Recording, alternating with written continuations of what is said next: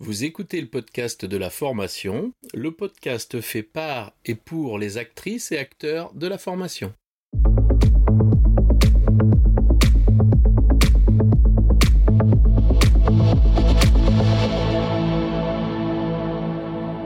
Bonjour et bienvenue. Je suis ravi de vous recevoir sur le podcast de la formation dédié aux formatrices qui souhaitent profiter de retours d'expériences terrain qui fonctionnent et de stratégies détaillées étape par étape. Chaque épisode vous permet de mettre en place des actions immédiates et d'obtenir des résultats efficaces et concrets. Bonjour et bienvenue sur le podcast de la formation. Je reçois aujourd'hui Thomas. Thomas, peux-tu te présenter? Oui, salut Laurent. Donc, un grand merci déjà de m'accueillir sur, sur ce podcast de donner l'occasion de, parler. Alors, hum, Thomas Campello, originaire de Fréjus dans le Var, euh, euh, récemment diplômé euh, comme formateur. Alors, c'est vrai que avec le temps, on réfléchit un petit peu. Et moi, ce que je voudrais partager avec toi aujourd'hui, c'est mon expérience et ce qui m'a amené à faire cette, cette formation de formateur pour être formateur certifié. Très bien. Alors, euh, par où commencer? Déjà par le début de mon parcours. Alors à la base, je ne suis pas du tout euh, ni dans la formation, ni dans mon domaine d'expertise actuel qui est la restauration et le bar. À la base, je suis euh, agent de voyage, agent de voyage et tour opérateur. Et je me suis très vite rendu compte que ça m'a donné plus envie de voyager plutôt que d'avoir envie de concevoir des, voyages pour les gens. C'est ce que j'ai c'est ce que j'ai fait. En 2010, j'ai fait un tour du monde. Donc j'ai pris toutes mes économies, j'ai vendu ma voiture et je suis parti pendant un an voyager à travers le monde. Et en revenant, donc je n'avais pas forcément envie de repartir dans le monde de l'agence de voyage. Et j'ai commencé à m'intéresser un petit peu au monde de la, de la restauration. Mais par contre, euh, vu que j'étais pas du tout expert dans ce domaine et pas du tout formé, j'ai décidé de passer un diplôme de barman dans un premier lieu. C'est ainsi que j'ai intégré euh, l'académie qui s'appelle European Bartender. Ah, euh, excuse-moi, j'ai bafouillé. European Bartender School, donc EBS, qui est une école de bar assez connue et qui permet en fait de euh, d'être formé en un mois au métier de barman. Ok. Donc en revenant de mon expérience, à savoir que j'ai passé mon diplôme à Phuket en Thaïlande, j'ai commencé à travailler dans un bar pour la saison et je me suis très vite rendu compte de la différence de niveau entre moi qui avait été formé et les gens qui étaient formés sur le tas. Et on m'a très vite confié la tâche de euh, former les novices. Et ça m'a tout de suite plu, j'ai tout de suite été emballé. Euh, le fait de pouvoir partager, euh, partager mon savoir, ça, a été une révélation, on va dire. J'avais vraiment envie d'approfondir la chose. À savoir qu'aussi, depuis, je pratique les arts martiaux depuis 2009 maintenant, le jiu-jitsu brésilien. Donc c'est une forme de lutte. Ça ressemble au judo. C'est basé sur les étranglements, les clés articulaires, la maîtrise du corps de l'adversaire. Et euh, je suis diplômé depuis 2020, euh, je donne des cours depuis 2017 et j'ai mon club à Puget-sur-Argence où euh, j'enseigne pour à peu près 25 élèves apprenants. Très bien. Donc j'ai toujours voulu euh, allier ce que je faisais, donc mes domaines d'expertise, avec aussi l'enseignement en parallèle. Donc j'ai su, euh, deux, trois ans après avoir passé mon diplôme dans le bar, que l'école en question recrutait des, professeurs euh, déjà qui, avaient une volonté de voyager, mais aussi multilingues. Moi, comme je parlais déjà bon, français bien entendu, anglais, espagnol et portugais, on m'a conseillé de euh, rejoindre l'académie des, professeurs. Eux, ils appellent ça instructeur de bar. Donc, je suis parti en Scandinavie et euh, j'ai été formé. Donc, c'était assez dur hein, parce que euh, il y avait avec nous, on était un groupe de 45, il y avait des véritables pointures, des gens qui géraient deux, trois bars, des gens qui avaient déjà eu un certain nombre d'employés, des gens qui, avaient déjà fait des concours internationaux. Mais c'est là que je me suis rendu compte que le domaine d'expertise euh, n'avait rien à voir avec en fait la capacité à enseigner ou à transmettre. Parce que sur 45 euh, personnes, nous sommes 6 à avoir eu le, job. Et des gens que je considérais comme étant bien au-dessus de moi en niveau, ben, eux n'ont pas pas décroché le contrat. c'est bien ce qu'on peut observer euh, entre le fait d'être expert dans un domaine et la capacité qu'on a à transmettre, à former. Tout à fait. Tout à fait. Là, euh, bah là ça, a été, ça a été une réelle révélation. En fait, ça, ça, ça nous pète à la gueule, si j'ai envie de dire. C'est qu'on arrive et on se dit, bon, ben, j'ai aucune chance. Et en fait, on se rend compte que notre envie et notre notre, notre engouement pour la pédagogie, en fait, dépasse le domaine d'expertise. Parce qu'on a beau être un expert, si on n'est pas capable de décrire ce que l'on fait ou de l'enseigner, ça ne sert pas à grand-chose, du moins dans le domaine de la formation. C'est ça. Donc, euh, ce diplôme m'a permis euh, d'intégrer European Bartender School et de voyager en enseignant pour eux. Donc, dès 2017, euh, ça a été un peu fun comment ça s'est fait je suis rentré chez moi, j'avais décidé de sortir une marque de vêtements, euh, j'avais décidé de faire plein de choses. Il m'avait dit on vous rappelle sous six mois et en fait trois semaines après je partais donner les cours à Barcelone. Donc de là ça s'est enchaîné. J'ai fait euh, Barcelone pendant trois ou quatre mois, trois mois. Après je suis parti à Majorque, de là ils m'ont envoyé à New York, ensuite à Dublin, ensuite à Phuket et ensuite à Miami. Toujours avec la qualité d'instructeur de bar.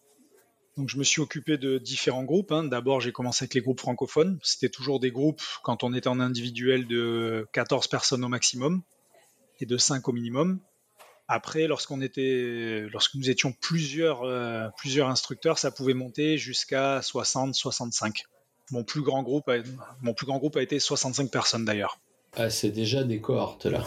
Exactement, oui. Bah, d'ailleurs, bon, quand on est au niveau de la pratique, les, groupes sont séparés avec des, instructeurs qui s'occupent des différents groupes.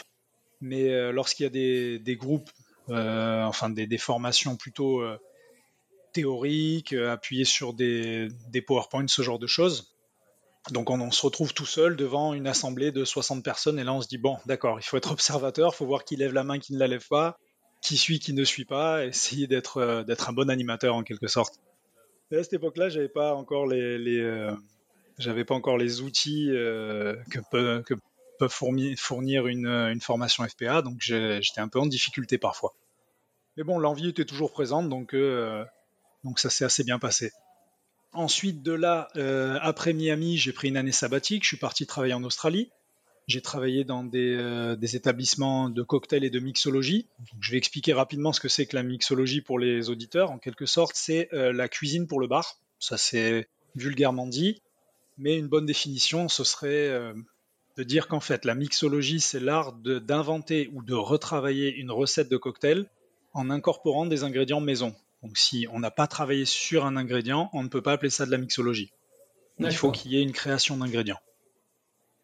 Donc j'ai travaillé dans euh, plusieurs établissements, dont certains établissements qui ont gagné euh, des concours régionaux et nationaux au niveau de l'Australie. Et ensuite, euh, bon, le, Covid est arrivé. j'ai dû rentrer, j'ai dû rentrer en France pour le, pour le confinement. Et après le premier confinement, j'ai décidé de me présenter à Stello Formation parce que j'avais toujours envie d'enseigner et de continuer à travailler dans ce domaine. Et ils m'ont pris j'ai commencé à travailler pour eux. Ensuite, ils m'ont présenté à TKL Formation, euh, un OF pour qui je continue à travailler euh, aujourd'hui. D'accord. Sauf que euh, après, avec le temps, mon domaine d'expertise s'est un petit peu élargi. Donc j'ai commencé avec le, le, bar, la mixologie et le barista. Donc le barista, c'est tout ce qui est autour du café. Mais comme j'étais euh, passionné de cuisine et que mes parents ont tenu un snack pendant des années, ils le tiennent toujours d'ailleurs, j'ai toujours eu les, mains mises euh, dans la cuisine, dans les planchas, dans les friteuses, ce genre de choses. Et donc, ceci, ceci explique cela alors. oui, oui, tout à fait. tout à fait. Et j'ai élargi mon domaine d'expertise, c'est-à-dire que euh, j'ai commencé à dispenser des cours de tapas, tapas, tapas espagnol et tapas du monde parce que je me suis pas mal intéressé à la cuisine du monde pendant que je voyageais. Je me suis aussi intéressé à tout ce qui est sushi, cuisine japonaise. On m'a formé en interne parce que euh, moi, je, connaissais déjà la chose, mais faire des sushis pour soi et, ses amis et sa grand-mère, c'est pas la même chose que de dispenser une formation. Donc du coup, euh, TKL m'a aidé, euh, m'a aidé de ce côté-là. En gros, je me suis formé, je suis devenu expert dans ce domaine grâce à des formations en interne. Et d'ailleurs, aujourd'hui, encore actuellement, donc tapas, sushi, cuisine du monde et cuisine japonaise. Et là, actuellement, je suis en train de m'intéresser à la cuisine fusion, qui va être mon nouveau domaine d'expertise. Je remarque qu'à chaque fois, tu abordes ça en découverte, puis après, tu perfectionnes, et systématiquement, dans tout ce que tu nous as écrit, tu en viens à dire, mais à un moment donné, il faut poser euh, l'apprentissage euh, par, par, un vrai, euh, par une vraie formation. Et c'est quelque chose quand même que je retrouve là bien dans, dans tout ce que tu me dis. Quoi. Il n'y a, pas, a pas de hasard. Quoi. Tout à fait, exactement. Parce que, alors déjà, c'est un, principe que j'ai à la base, de me dire, si je m'intéresse à un domaine, on peut s'y intéresser euh, de façon ludique, mais si on veut performer dans ce domaine, euh, pour moi, il faut être formé. Et c'est quelque chose que j'ai remarqué euh, il y a déjà très longtemps quand j'ai commencé à travailler. Il y avait beaucoup de gens avec moi, beaucoup de collaborateurs qui étaient formés sur le tas, mais qui n'étaient pas réellement formés. Donc il manquait beaucoup d'outils. Et pour moi, je me suis dit, je me suis toujours dit, pour moi personnellement, qu'il était inadmissible pour moi de, pratiquer un métier sans en connaître réellement les bases. Donc pour moi, la meilleure base, c'était la, formation. Très bien. Il y, a, quelque chose qu'on avait évoqué en off. Euh, comment ça s'est passé, toi, ta formation FPA Tu peux nous raconter ta relation entre ton centre de formation et toi pour aller vers cette FPA oui, tout à fait. Alors, euh, au départ, à la base, quand j'ai commencé à travailler en tant que formateur ici, euh, je m'entretenais souvent avec des collaborateurs qui étaient déjà formateurs certifiés et qui, eux, me conseillaient, me disaient, voilà, tu devrais faire la formation FPA. Mais comme je travaillais beaucoup, je ne trouvais jamais le temps en fait de participer à une session et j'avais décidé à un moment de la faire en candidat libre. Je me suis intéressé au dossier, j'ai vu que c'était compliqué, mais je me suis dit bon ben ça va être un challenge, mais je vais y arriver. Et là, pareil, euh, impossible de, impossible d'y dédier du temps parce que j'étais, j'étais trop pris par mon travail. Et du coup, euh, TKL Formation l'année dernière, TKL Format a organisé une, euh, une session de formation et ils m'ont proposé d'y participer. Ils m'ont dit voilà, ça tombe bien au niveau du timing, tu, tu pourrais y participer si tu en as l'envie. Je dis ah oui, l'envie ne, ne manque pas justement. Donc c'est, ce que j'ai décidé de faire je me suis inscrit à, cette session euh, via, via TKL Format, donc via, euh, via l'OF avec lequel je travaille principalement. Ça, c'est quelque chose d'hyper important parce que aujourd'hui, on a besoin dans les organismes de formation de gens qui soient compétents, et on remarque quand même un certain frein qui consiste à dire que, ah oui, mais si je forme un collaborateur, du coup, il va monter en capacité, mais peut-être qu'il va me demander une augmentation, et patali et patala. Et il n'y a pas très longtemps, moi, j'ai assisté au fait que une formatrice qui est performante, qui a une vraie expertise métier de formatrice, qui voulait certifier ses compétences, ben, le centre n'abonde absolument pas dans son sens pour les raisons que je viens d'évoquer. Donc écoute, c'est tout à l'honneur de ton centre de formation de te proposer ça et je tenais à le signaler parce que c'est pour moi c'est quelque chose de fondamental. Oui, tout à fait. C'est vrai que on, m'avait exposé ça, mais mais moi tout de suite en fait il y avait une très bonne entente entre moi et le centre de formation. Il m'avait déjà aidé à me former au niveau euh, des sushis de la cuisine japonaise. Je m'étais intéressé grâce à eux aussi aux formations euh, barbecue. Donc, je veux dire, euh, pour moi, c'était une évidence quoi. Il y avait il y avait, c'était un commun accord.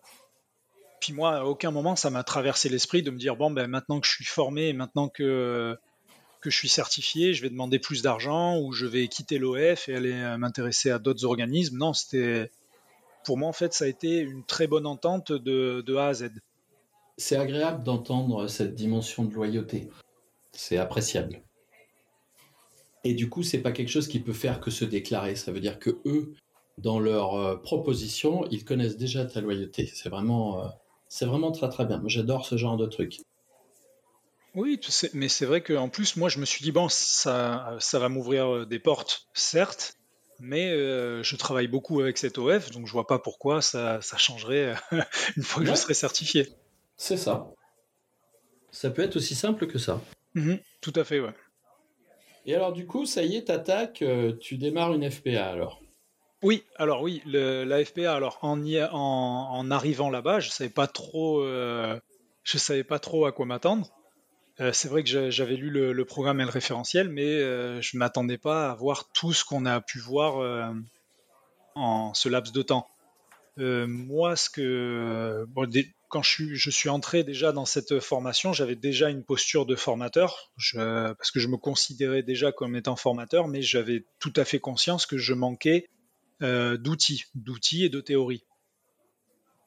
Par exemple, quand j'avais été euh, formé comme instructeur pour euh, l'école EBS, j'appliquais certaines choses sans savoir la théorie qu'il y avait derrière.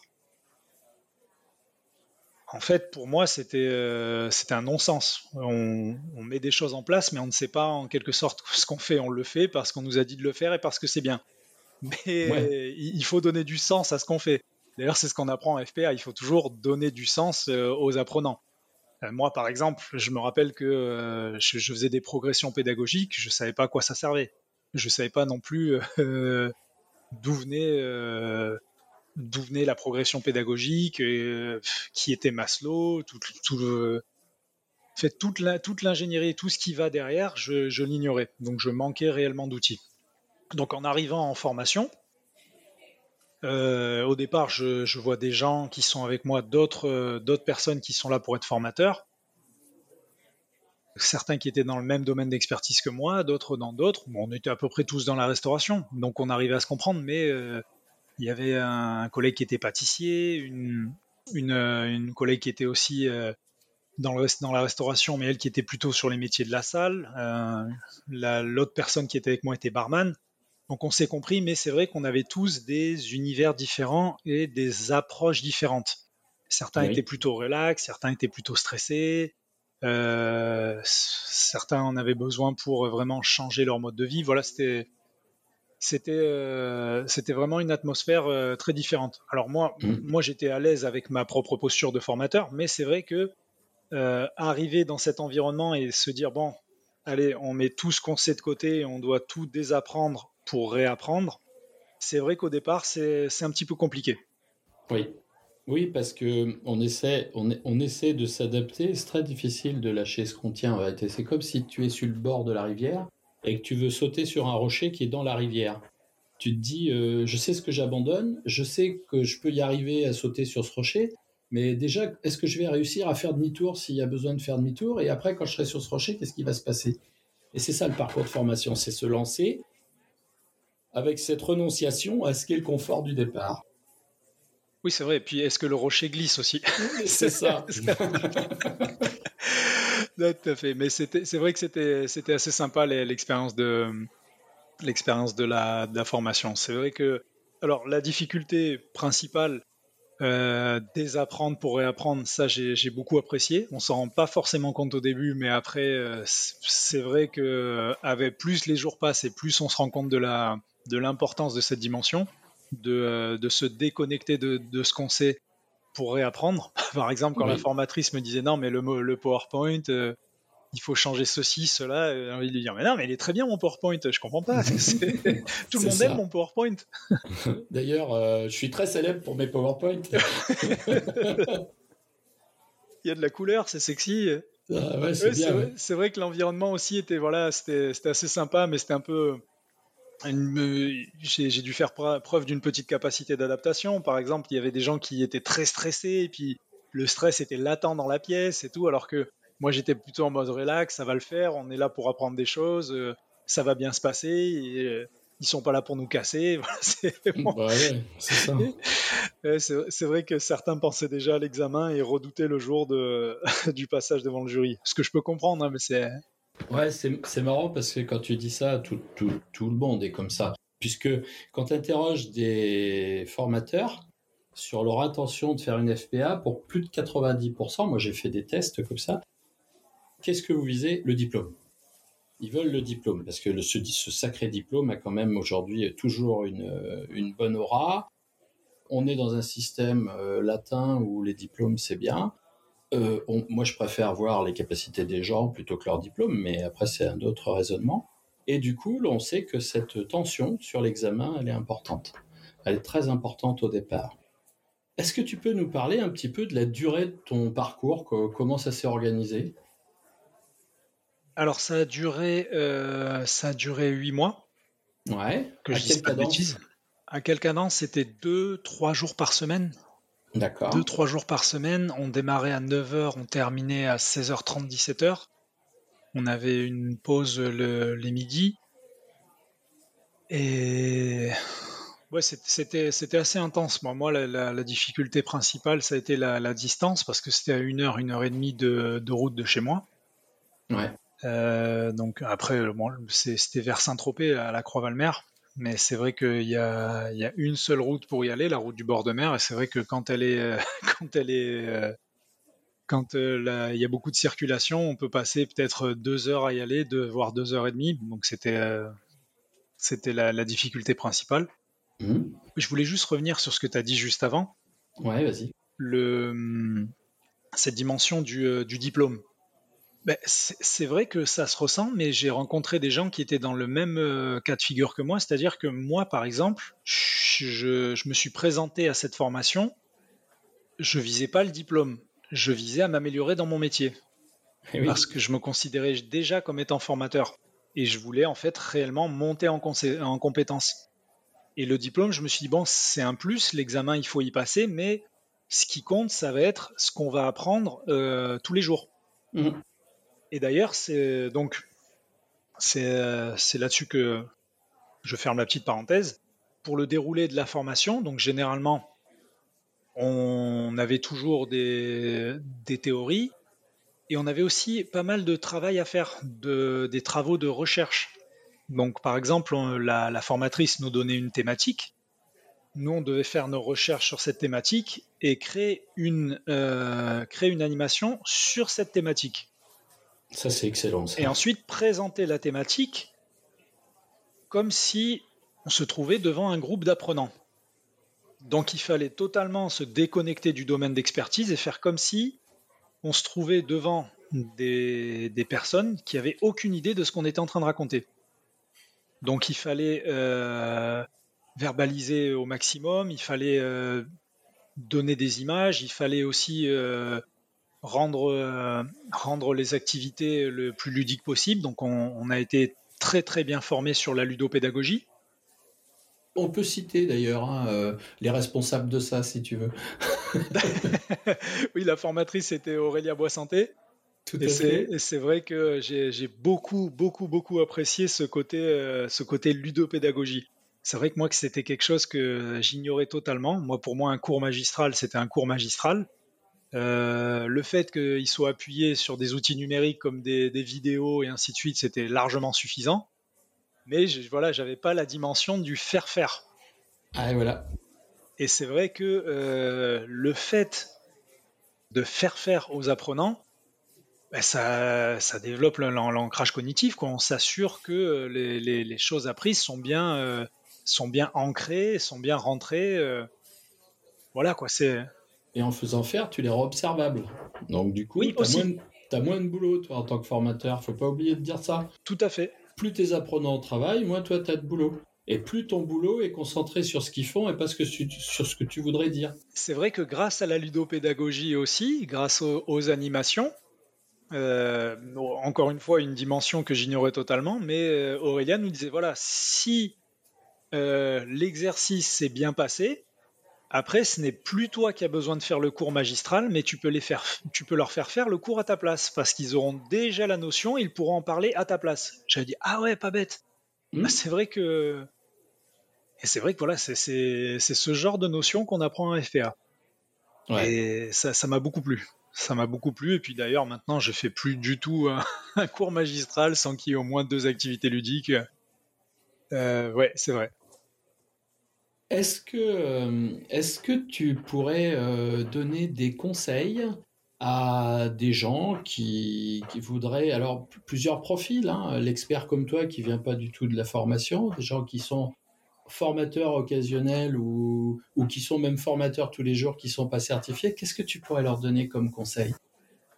S'ils veulent se lancer pour faire une formation FPA, Ouais, alors déjà, euh, ne pas trop se stresser, lâcher prise et être ouvert. Euh, parce que lors de cette formation, en fait, on va recevoir beaucoup d'informations qui vont nous aider dans notre, euh, dans notre futur métier. Euh, ne pas trop se stresser avec l'examen, parce qu'en fait, l'examen, c'est juste pour valider tout ce qu'on a fait pendant la formation. Mais quand on arrive à l'examen, on est prêt. Il n'y a pas de. Il n'y a, il a pas 36 chemins en fait. Une fois qu'on a, si on a suivi la formation de A à Z, le jour de l'examen, en fait, on a juste à retranscrire ce qu'on a fait pendant la formation. Et généralement, ça se passe très bien. Donc oui, euh, ne pas être stressé, euh, rester ouvert et en fait être comme une éponge, prendre le, maximum de choses qu'on a à nous donner. Est-ce que tu peux nous parler, euh, parce que cet examen étant quand même prégnant, est-ce que tu nous, peux nous parler de, de, toi, ce que tu as ressenti par rapport au jury et comment tu les décrirais? Le jury? Alors, le jury, ils étaient déjà euh, très sympathiques. Ils se sont présentés à nous, on leur a serré la main. Voilà, ils, nous ont euh, détendus.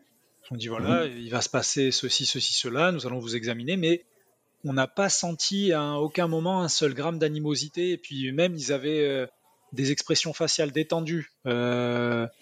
Ce qui est, j'allais le comparer avec le, avec l'époque où on était, où j'étais au lycée ou en BTS c'est vrai qu'on arrivait des fois devant des jurys, ils avaient les sourcils français, euh, on se disait, oh là, avec, à quelle sauce on va être mangé Alors qu'en fait, là, ça n'a rien à voir. Tout le contraire, c'était euh, une, atmosphère vraiment détendue et ils nous mettaient vraiment en confiance. Voilà, c'était, euh, c'était le contraire de l'atmosphère stressante. Les gens, les gens qui composaient le jury, c'était, qui, en termes professionnellement parlant? C'était deux personnes. Alors, il y a euh, j'ai oublié leur prénom, je, m'excuse, je suis pas très bon avec les prénoms. Mais une personne était euh, chargée de, formation dans, le, dans les transports, mhm. transport et logistique, si je me trompe pas. Et l'autre monsieur, il me l'a dit, mais je me rappelle plus exactement. Je crois qu'il est euh, dans tout ce qui est coaching personnel. Parce que quand je, quand je lui ai parlé de mes, de mes futurs projets, il m'a dit oui, c'est vrai que j'accompagne pas mal de, euh, de, coachs sportifs et de donc il était il était dans voilà il, accompagne les gens à la création de leur entreprise. D'accord. J'ai oublié son prénom, je suis et puis même le nom de son domaine d'expertise, j'ai plus le, le, nom en tête. C'est pas très grave. Ce qui était important, c'est bien de signaler que ce sont des professionnels en activité. Tout à fait. Et puis euh, d'ailleurs, cette personne, ce monsieur dont j'ai oublié le prénom, il a, il a un canal YouTube où il, fait pas mal de vidéos qui sont pas mal regardées et suivies. Euh, si j'arrive à retrouver le nom, je, le dirai d'ici la fin du, podcast. Mais euh, les vidéos étaient très très intéressantes. C'est vrai que j'avais j'avais pu en regarder quelques-unes pendant ma formation, et c'était voilà, c'était clair comme de l'eau de roche. C'était c'était des vidéos bien expliquées, bien détaillées. C'était très bien. Dans les, dans les trois moments euh, que sont euh, préparés, animés, ingénierie et accompagnement dans le parcours de FPA tel qu'il était construit euh, quand tu l'as passé, qu'est-ce qui t'a le, plus, entre guillemets, captivé? L'accompagnement.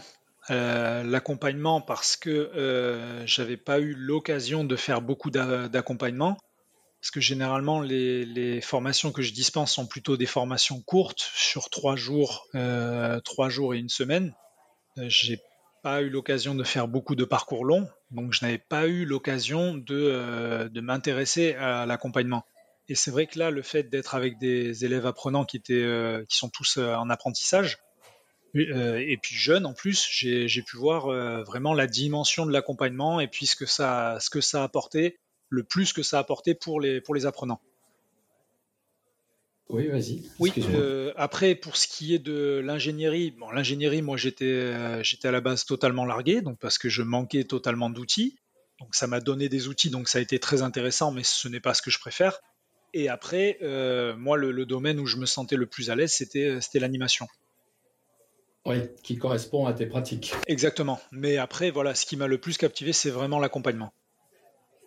Qu'est-ce que tu as ressenti, toi, quand tu as fait l'accompagnement? Parce que tu nous as dit, oui, j'ai pu mesurer ce que ça faisait avec les apprenants, mais toi, qu'est-ce que tu as ressenti Est-ce que ça a brassé des choses chez toi? Oui, tout à fait, parce que euh, j'ai eu l'occasion d'accompagner une apprenante qui était en situation de, handicap, euh, qui avait subi euh, du harcèlement moral et ce genre de choses. Donc, c'est vrai que là, en plus, le FPA m'a beaucoup aidé parce qu'on voit la dimension de l'affect, comment ne pas tomber dans l'affect, comment ne pas laisser ses émotions prendre le dessus, l'écoute active, ce genre de choses. Donc c'est vrai que euh, malgré moi, en quelque sorte, pendant mon stage, je me suis pris un petit peu tout ça dans la gueule. Et c'est vrai que euh, je me suis dit, si plus jeune, euh, j'avais eu la chance d'avoir le même type euh, d'accompagnement, le même type d'aide de la, part des professeurs à l'école, ben, je pense que j'aurais excellé dans beaucoup plus de domaines. voilà, c'est ce que ça a fait ressurgir. ressurgir. C'est que voilà, je, me suis dit, voilà, c'est quelque chose dont je pense, je pense en avoir manqué quand j'étais plus jeune. C'est un constat qu'on peut faire, euh, euh, qui, est une évidence hein, d'ailleurs. Aujourd'hui, euh, tu es diplômé. Oui. Tu es sorti de formation. On a compris que tu bossais déjà pour un centre de formation. C'est quoi les changements radicaux pour toi qui sont intervenus du fait d'être maintenant certifié? Est-ce qu'il y en a? Oui, déjà euh, au niveau de, mes animations. Euh, donc avant, j'avais tendance à, utiliser des méthodes pédagogiques euh, assez restreintes. Maintenant, je sais que je vais beaucoup plus m'ouvrir, utiliser beaucoup plus de...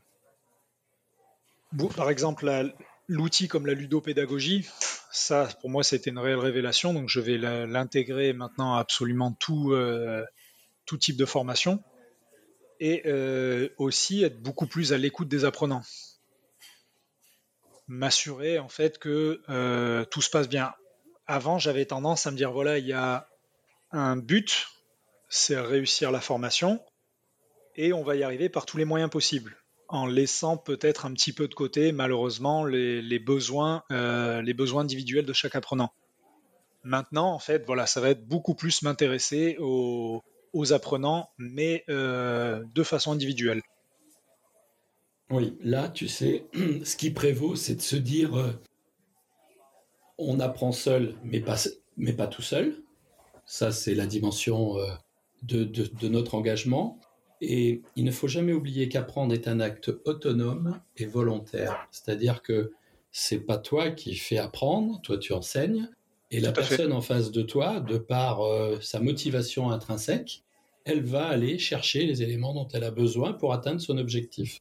Et là, euh, on voit bien le changement de posture post et ante-formation, où d'un côté, en gros, ton objectif, c'est de dire, moi, j'ai une mission qui est de déployer une formation. J'ai réussi ma mission quand j'ai déployé ma formation. Si je faisais quelque chose de plus simple, je dirais, ben, j'avais tant de PowerPoint à, présenter ses faits, alors que post-formation, tu es plus à t'interroger sur est-ce qu'ils ont appris? Oui, c'est ça. Là, et c'est ça la variable. Et ça, c'est vraiment quelque chose, euh, c'est vraiment cette décentration sur soi-même, euh, de soi-même, pardon, qui, qui va donner de bons résultats et qui justifie une formation FPA, entre autres.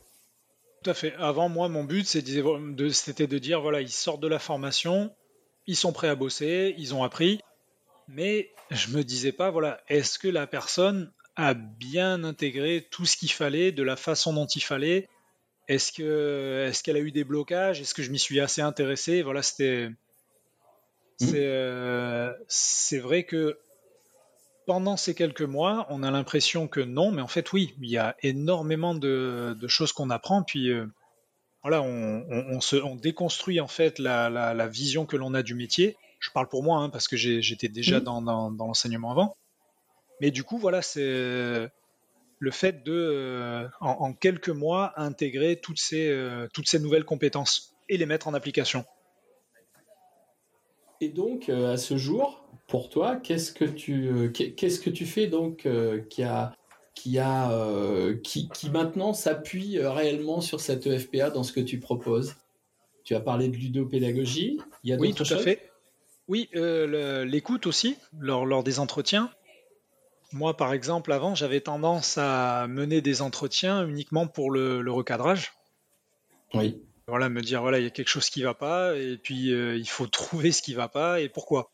Maintenant, euh, je vais mener ces entretiens, mais pour m'intéresser à la vision qu'a l'apprenant de son problème et le faire, en fait, le faire exprimer ce qui ne va pas, lui de son côté. Euh, ce que je ne pouvais pas faire avant, j'avais pas les outils, c'était impossible. Avant, voilà, pour moi, c'était euh, il y a un problème, il faut le résoudre. Et maintenant, et qu'on résolve dans la dimension où toi, tu avais décidé que la solution serait celle-là. Exactement. Je n'avais pas euh, à l'esprit qu'en fait, il fallait que l'apprenant trouve la solution ou voilà, euh, accompagner l'apprenant pour que lui-même trouve la solution au problème et non pas lui proposer ou lui imposer la solution. Parce que voilà, moi à l'époque c'était euh, il fallait recadrer et non pas euh, et non pas accompagner. Maintenant je suis plus, je suis plus dans la dimension d'accompagnement. Ouais, c'est très bien. C'est bien ça, c'est bien ça à l'écart. Toi, tu n'as pas eu cette dimension de financement, de trouver des financements sur ta, pour faire cette formation? Non, non, pas du tout. Pas du tout. J'ai utilisé mon. Pour moi, pour, euh, pour, euh, pour la formation, j'ai utilisé mon, mon, compte CPF. Ok, très bien. Très bien, c'était pour savoir un petit peu, parce que ça, c'est une question assez récurrente qu'on a. Tu as parlé de quelque chose d'important. Au départ, tu as dit, moi, je voulais le faire, mais j'avais pas le temps, parce que je travaillais, j'avais pas le temps. Et là, on va voir qu'on a beaucoup de personnes, nous, qui sont euh, en, en, changement de vie, en switchage, et du coup, ils sont confrontés à ça et, euh, et à cette dimension de temporalité, le en même temps. Euh, alors pour différentes raisons, hein, tu travailles. Est-ce qu'il y avait des aménagements possibles? Est-ce que euh, vous aviez, vous, la possibilité d'avoir des formations à la fois présentielles et distancielles, une organisation que vous pouviez un petit peu moduler, hein, tout en se disant qu'il faut être là pour travailler? Oui, oui, bien sûr, ça a été modulable. Alors moi, j'avais, je m'étais mis d'accord avec TKL Formation euh, j'avais demandé à pouvoir, sur les jours où on devait être en autonomie, je ne parle pas des stages, mais je parle de l'autonomie, à pouvoir continuer à, travailler.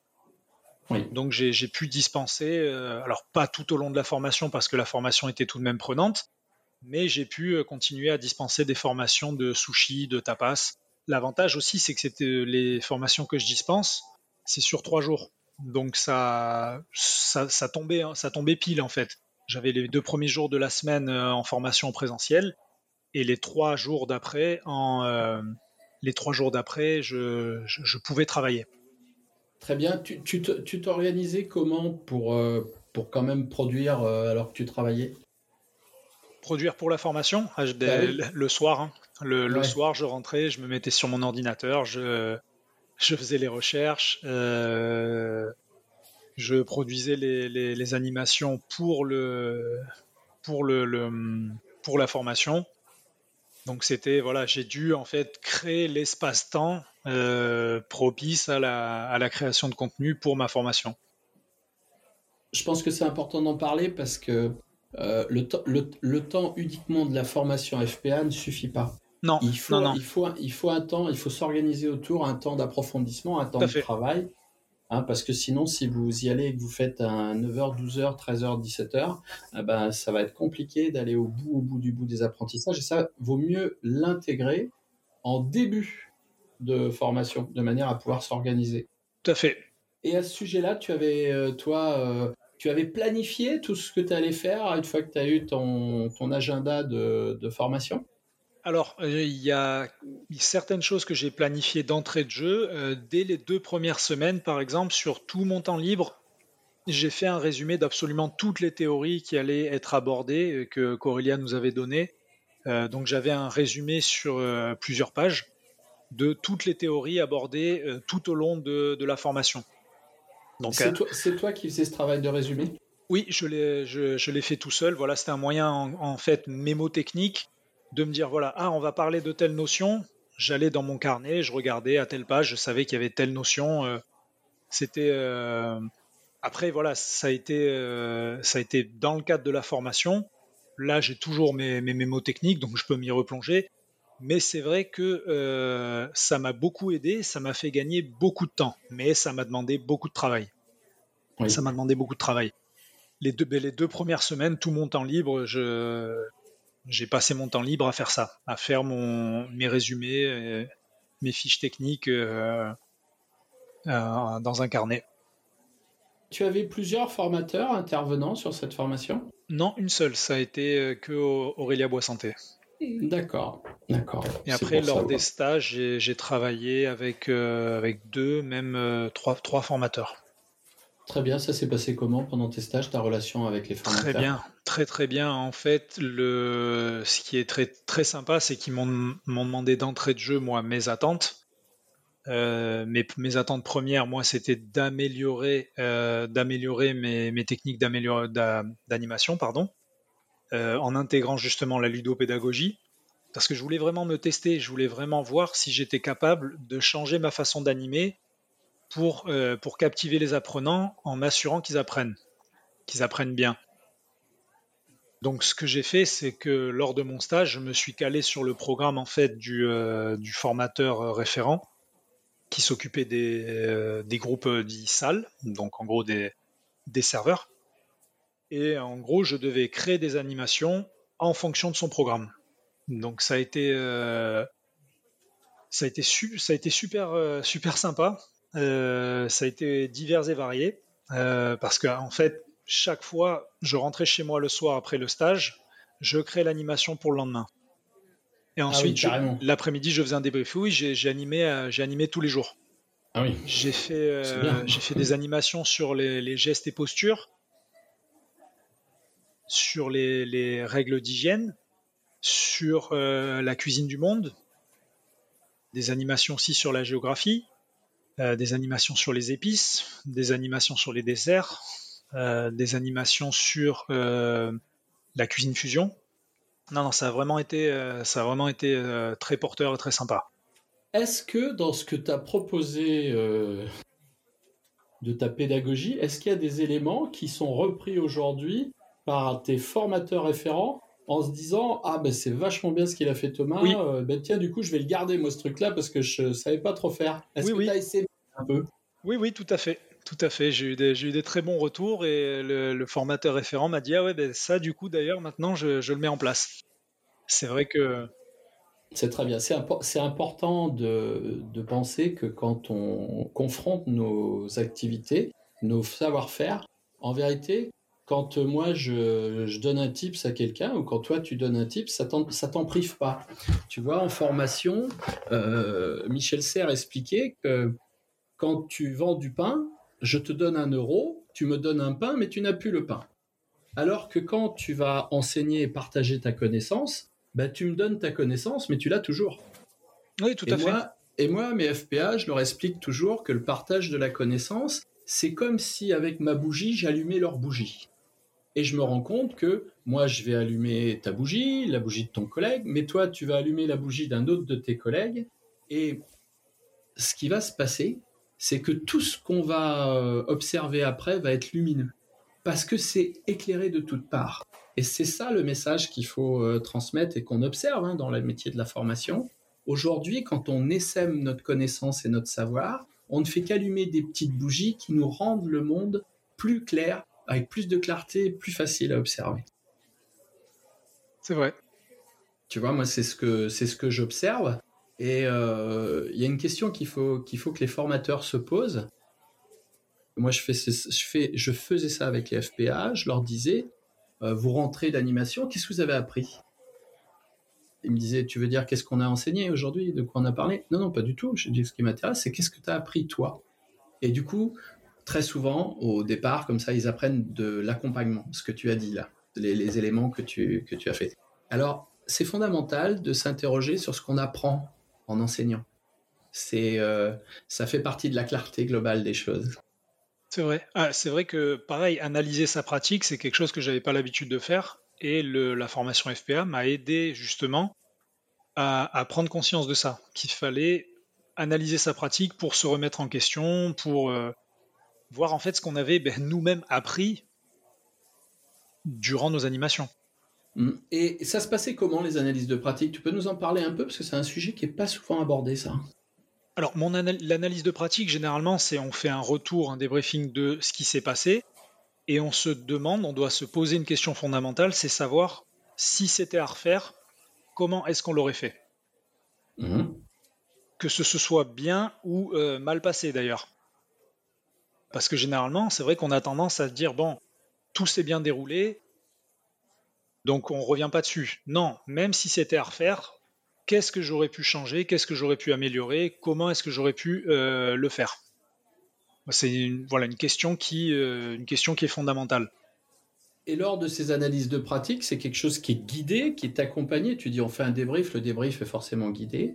Et là, l'autre partie, est-ce qu'il y a une autre partie en individuel que tu fais seul? Sur, sur l'analyse de pratique individuelle? Ouais, toi-même. Est-ce que, est que tout seul, tu pratiques des analyses de pratique, entre guillemets? Généralement, la, la remise en question.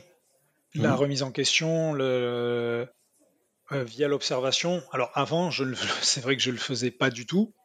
Mmh. Maintenant, en fait, ce que euh, je m'appuie beaucoup, en fait, je m'appuie sur les, retours des apprenants. Donc généralement, quand on demande l'évaluation, moi, j'avais pas la capacité tout seul de me dire bon, ok, qu'est-ce que je pourrais changer, qu'est-ce que je pourrais améliorer? Mmh. C'est vrai que le, fait aussi de, de questionner les apprenants en leur demandant de nous donner un axe d'amélioration euh, et un point fort, un point positif. Ça nous mmh. aide ensuite à dire, OK, j'ai pratiqué, j'ai fait mon, ma, j'ai dispensé ma formation de telle et telle manière.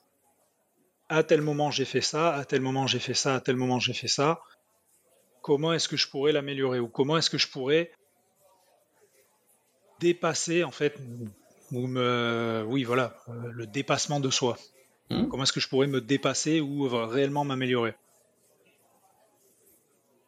L'avantage aussi, c'est que comme c'est euh, comme je dispense généralement toujours les mêmes types de formations, c'est assez simple de faire un retour, euh, de voir la différence entre les deux fois. généralement, une formation ne se passe jamais deux fois de la même manière. On hmm. doit toujours faire preuve d'adaptabilité, mais c'est vrai que euh, moi, avant, l'analyse de pratique, c'est quelque chose que je faisais pas du tout. Euh, je me disais, bon, le, cours est passé, la formation est dispensée. On n'en parle plus. Ouf, ça s'est pas trop mal passé. C'est vrai qu'il euh, y a toujours la dimension, par exemple, en sushi, on se dit, ouais, euh, quand les apprenants manipulent des couteaux aiguisés comme des sabres, on mm. dit. Euh, Alors, bah oui, c'est l'objectif, c'est ont-ils tous leurs doigts? Ouais, quand la formation euh, est terminée, on se dit bon, ça s'est plutôt bien passé. Il euh, n'y a pas un qui s'est tranché le. non, mais c'est vrai que voilà, donc pour l'analyse de pratique, moi, ce que, ce que je vais mettre en place maintenant, parce que depuis que j'ai été certifié, j'ai pas eu l'occasion de redispenser de, de, formation. Parce que là, la, la période aussi, pour ce qui est du, du monde de l'hôtellerie-restauration, c'est un peu en stand-by parce que les gens travaillent l'été et ils ne se forment pas en été. Mm. à moins que j'ai loupé quelque chose. Bah, euh, donc dès que je vais euh, dès que je vais remettre le pied à l'étrier à la rentrée, je vais pouvoir voilà faire des faire des retours sur moi-même, des retours sur ma propre pratique en me disant voilà euh, j'ai animé de telle et telle manière. Faites faire un plan en quelque sorte de mon animation et revenir à chaque fois sur chaque étape du plan en me disant voilà, je l'ai fait de telle manière, comment j'aurais pu le faire. Dans ton scénario pédagogique, tu sais que tu peux mettre une petite case remarque. Oui, oui. Et, moi, quand je le fais, je, mets juste une croix dans le truc où il me semble que ça n'a pas été très bien. Tu vois, je fais une croix. Je voudrais amener un petit peu du type cela euh, aux, formateurs. Oui, avec plaisir. Qui, euh, qui aujourd'hui euh, sont face à la capacité de faire des analyses de pratique. Alors, je, vais leur dire comment, euh, comment moi je l'enseigne. C'est très simple. Quand on est seul à faire son analyse de pratique, je leur dis regardez ce qui a fonctionné et regardez comment vous pouvez améliorer ce qui a fonctionné. Parce que quand on les interroge et qu'on les a avec nous, on a une espèce d'auto-flagellation qui consiste à dire ah bah oui là j'étais pas bon, bah là j'étais nul, là j'étais pas ceci, là j'étais pas cela. Le petit rappel, c'est qu'on construit jamais sur quelque chose qui est mou on n'a jamais vu une maison se construire dans un marécage. Aujourd'hui, ce qu'on a besoin, c'est de construire sur ce qui est dur. Donc quand on est en analyse de pratique et qu'on est seul ou qu'on est dans, sa pratique quotidienne de formateur, le tips, c'est de prendre les choses qui ont fonctionné et de voir comment ces choses-là, on peut les améliorer parce qu'on a un vrai appui dur, ça a fonctionné, et un vrai axe d'amélioration. Sinon, on continue à empiler euh, des briques dans un truc qui est comme des sables mouvants et ça fonctionne pas. Donc ça, c'est important de le prendre en compte dans votre, euh, dans votre phase d'analyse de pratique. Valoriser ce qui a fonctionné. C'est une très bonne euh, démarche de, progrès. Voilà, c'était le petit tips que je voulais apporter. Super. Voilà, eh ben écoute, est-ce que tu as d'autres éléments dont tu voudrais nous parler? D'autres éléments, oui. Euh, un truc sur lequel je, voulais revenir par rapport à. C'est par rapport à ce que j'ai dit tout au début, euh, par rapport au monde de l'hôtellerie-restauration. je remarque en fait qu'il y a beaucoup à faire parce que on est dans un secteur qui recrute tout de même beaucoup, mais où les gens ne se forment pas ou pensent qu'en se formant sur le tas, ça suffit. J'ai l'impression que le, métier, bon, en plus d'être délaissé, il est euh, dévalorisé. Mmh. Même aussi euh, par, les, par les propres collaborateurs, hein, les propres personnes qui y travaillent. Donc je pense qu'il faut trouver un moyen de euh, revaloriser la, formation dans, dans, ce secteur, dans tout ce qui est voilà, hôtellerie, restauration et surtout restauration. Ouais. Bah, c'est-à-dire que, entre guillemets, ça a été assez à la mode et on a vu des carleurs devenir restaurateurs du jour au lendemain avec des, avec des sociétés qui leur vendent du tout prêt, du tout, du tout fait. Et puis, euh, on a vu toutes les dérives qui pouvaient y avoir. On a une super émission l'autre jour euh, sur euh, la bouillabaisse, où dans la bouillabaisse, on retrouve des langoustines, quoi. ouais, ben, voilà, au bout d'un moment, on peut pas faire n'importe quoi. chaque chose est un métier. En tout cas, ce qu'il faut observer, et puis là, moi, je te parle du côté de celui qui est côté fourchette, c'est que les restaurants qui sont restés en place, nous, autour de là où je vis, sont ceux qui faisaient des choses réelles, des vraies choses, des vraies cuisines. Et c'est ceux où on était bien accueillis, et c'est ceux qui avaient une vraie écoute pour leurs clients. Ça reste quand même bien, euh, comment dire, bien, euh, bien ancré ça. Après, je parle pas des chaînes euh, multinationales, hein. je parle de restauration au niveau d'un restaurant. Et ça, c'est très appréciable. Ce qu'on va voir, ces choses simples de l'accueil, accueillir les gens, prendre soin d'eux, faire preuve d'empathie, écouter ce qu'ils ont à dire. Euh, voilà. Et puis, et puis de notre côté, nous euh, clients, il faut qu'on apprenne à dire merci. On a passé un vrai bon moment. Moi, je venais vivre une expérience. Je viens pas manger moi au restaurant. Je viens vivre une expérience conviviale avec des amis. Et il faut que ça reste une expérience conviviale. Il faut pas que j'ai de problème, quoi. Ça, c'est important. Je m'excuse pour le bruit de fond, c'est la machine à café qui, qui se draine. ah ben voilà, ben tu vois, elle bosse toute seule, toi, ta machine à café. Alors, moi, je vais quand même te dire quelque chose. J'ai une pensée émue pour tous les formateurs qui enseignent euh, euh, toute la partie juridique, euh, la partie comptable, la partie un petit peu euh, obscur de tous les métiers qu'on a besoin d'apprendre et qui sont pas très sexy. Parce que entendre qu'on peut être formateur, voyager dans le monde entier, passer sa vie au bar et avoir euh, des expériences d'apprentissage extraordinaires, franchement, ça fait un peu kiffer quand même au début. Hein. c'est vrai, c'est vrai, c'est vrai que c'est. Donc, euh, ne lâchez pas prise, surtout, amis du juridique et de la comptabilité. Hein, c'est aussi possible, grâce à la ludopédagogie, dans tous les domaines, d'amener un vrai intérêt à ce que vous proposez à vos apprenants. C'était la petite touche de joke un peu. voilà. Merci, euh, merci Thomas d'être venu partager ce temps avec nous. Ben, un grand merci à toi de, m'avoir accueilli sur, sur ce podcast. Ben écoute, c'est avec plaisir. Euh, je t'ai rencontré par euh, l'intermédiaire d'Aurélia Boissanté. Aurélia Boissanté, qui est une experte en ludopédagogie qu'on a reçue sur le podcast. Vous pourrez retrouver son épisode. On a, on a passé un excellent moment avec elle, on a passé un excellent moment avec Thomas. Si, vous aussi, vous voulez venir euh, partager vos expériences euh, sur le podcast de la formation, ça se fait en toute simplicité. Euh, c'est des vraies expériences de vie.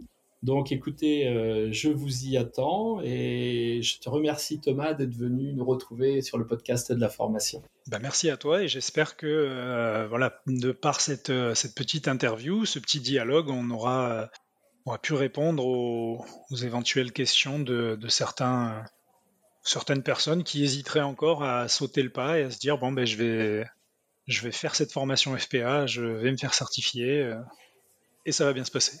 Très bien. Bah, écoute, j'hésiterai pas à mettre ton lien LinkedIn sur, euh, sur le podcast. Et si des gens veulent continuer la discussion avec toi tranquillement, bah écoute, ils pourront le faire. Et puis je pense que vous aurez plaisir à, échanger. Bien sûr. Nous restons aussi nous disponibles sur le podcast de la formation pour parler de certains sujets. Le sujet de l'analyse de pratique, il y a énormément de choses à dire. Et, euh, il y a énormément de, de, de, savoir-faire à, à développer. Et si, si le sujet vous intéresse, n'hésitez pas à nous mettre des commentaires de manière à ce qu'on puisse nous se rapprocher de gens qui ont cette expertise, mais une vraie expertise là-dessus, et qui puissent venir partager avec nous.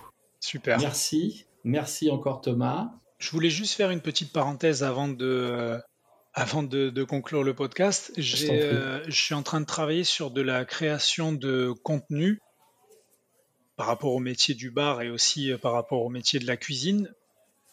Tout ce que j'ai pris comme expérience en fait à travers le monde. Donc différentes pratiques, différentes méthodes.